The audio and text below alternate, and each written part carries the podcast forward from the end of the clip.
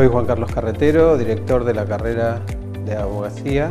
Hola, ¿qué tal? Mi nombre es Julián Alexis Cañete, soy abogado, eh, trabajo en la coordinación de la Facultad de Derecho. Hay una tendencia a que el graduado UFLO eh, sea un litigante, sea un alumno que esté preparado y tenga herramientas para enfrentar cualquier tipo de juicio, resolver conflictos eh, de manera alternativa o evitar un litigio. La carrera bueno, está diseñada con una parte teórica y otra parte práctica, pero intensificando la parte práctica en cada una de las asignaturas. Esto permite al alumno generar habilidades y confianza al momento del ejercicio de la profesión.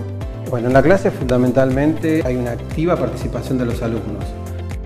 El docente ya no es ese docente que da una clase magistral, sino que es una guía o un tutor a través de los casos propuestos en cada una de las clases. Es muy importante el vínculo que genera la UFLO con el alumno que acompaña tanto en su carrera como en su profesión.